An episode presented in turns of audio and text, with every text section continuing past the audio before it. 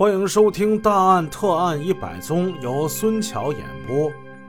今天的故事发生在沈阳的郊区，在高坎满塘那一附近，其实就是沈阳世博园那一块。时间是二零零三年，当时还叫高坎镇、满塘镇，那个时候还叫东陵区啊，现在已经改叫浑南了。今天讲的是一起杀人案件，那究竟杀的是谁呢？咱先别着急，故事一点一点展开。在沈阳市中级人民法院之内，一间面积不大的房间布置成了法庭的格局。虽然桌椅比较陈旧，室内的气氛却是庄严肃穆。此刻。刑一庭正在这里对一起杀人案进行宣判。站在两名法警中间的这被告人是一个年约三旬的高个子的青年，他这皮肤黑灿灿的，面孔比较的粗糙，一看就不难看出来是个经常在田里干农活的农民。此刻他这一双眼睛显得是暗淡无光。这个人姓常，叫常真，东陵区高坎镇头道沟村的村民。一年多的拘押生活使他显得神情非常的颓废、疲惫，但此刻他明白“宣判”这个词儿对他意味着什么。当宣判前的一切都按法律程序进行完了之后，身着黑色制服的审判长姓詹。詹审判长，詹审判长是一个中年的女法官。她站起身来，宣读法院当年第一百九十九号刑事判决书。被告人常真，伺机报复，晚九时，头道沟小学，击打随意人头部，将尸体埋于。上述罪行，事实清楚，证据确凿，被告人供认不讳。那位说：“你这说话怎么还一段一段的呢？”实在是这个被告人常真对于法庭上说的这些话，他不感兴趣。对他来说，这些话就是一些套话，他听着索然无味。他急切的是听到后面如何的宣判。此时。他等到了宣判的一刻，对被告人常真定杀人罪，判处死刑，剥夺政治权利终身。嗯，听到这儿，常真身子一震，脸色变了。死刑？死刑？我，我被判了死刑。怎么能是死刑呢？那那不是拉出去就枪毙了吗？挨枪子儿啊！我我才活了三十啊！此刻他的大脑是一片空白。正当程真胡思乱想的时候，审判长放下了判决书。被告人，你听清楚没有？我。我我听清了，长真回答的有气无力。定的你什么罪？杀人罪。判的你什么刑？死刑。你是否上诉？常真低下头，没有马上回答。这个问题很重要，不容回避呀。审判长就又问了一遍。你是否选择上诉？程真缓缓的抬起头，脸上的表情十分的复杂。忽然间，他嘴角上扬，露出一份自信的微笑。我不想上诉，不过我要是我要是上诉的话，我准能赢。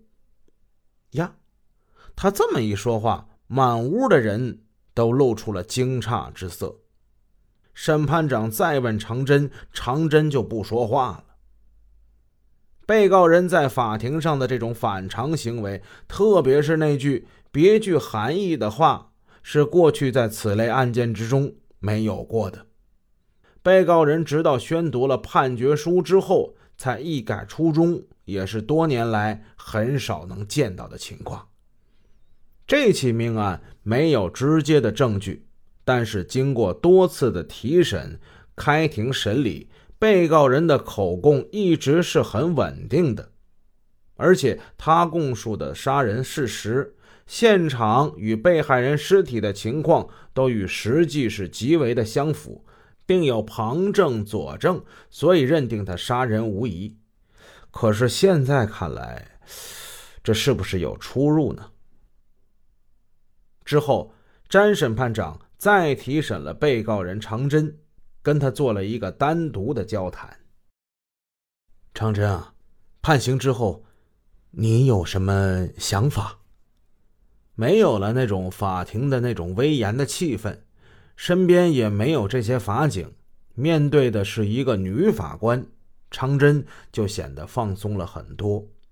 他神情黯然，显得十分的委屈。法官同志，我我屈啊！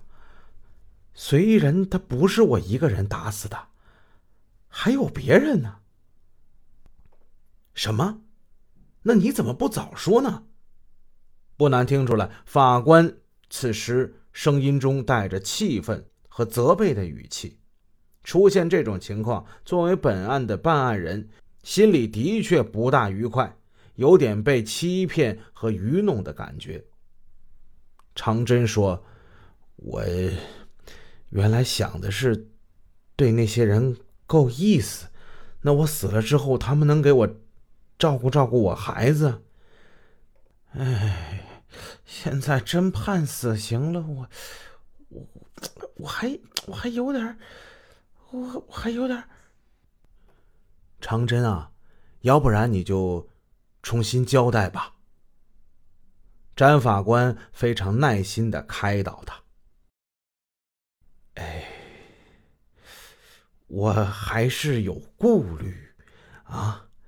我我要是说出来，我要是说出来，那些人能不能判死刑呢？这个这个事儿，他要牵扯三四个人呢。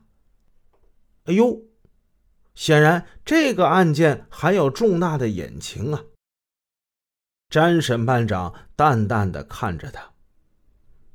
那如果你要是不讲的话，你就走上诉的程序吧。两天之后，常真向辽宁省高级人民法院提出了上诉。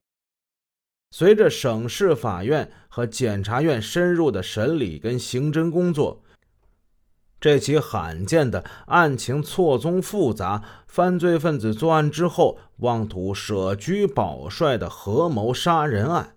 终于以其本来面目被披露于世。